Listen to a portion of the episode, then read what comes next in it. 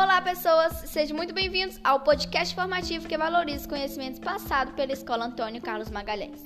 E o podcast de hoje terá como tema a trajetória dos conteúdos de língua portuguesa através de estudos remotos no meio a uma nova realidade envolvendo a pandemia do Covid-19. Tenho aqui a presença de uma aluna que irá representar todos os estudantes da escola, dando seu depoimento.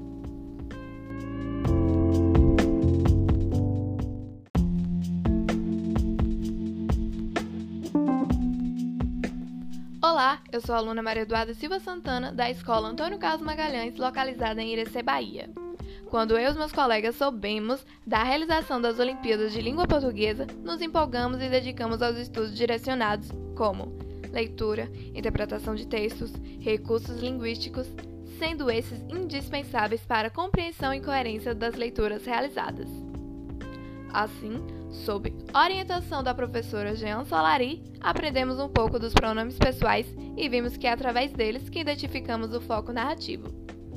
No processo, também vimos que algumas classes gramaticais são responsáveis pela construção do texto, assim como os sinais de pontuação, indispensáveis não só para dar entonação na narrativa, mas também para melhor compreendê-la. Também as figuras de linguagens que dão um tom de ironia à história o discurso direto e indireto. Aqui vale lembrar que aprendi rápido porque foi no estilo de discurso direto que realizei minha produção. Bastou uma explicação da professora, eu captei as ideias e consegui expressar em palavras meus sentimentos. Narrei uma crônica totalmente baseada em fatos reais vivenciados nessa pandemia.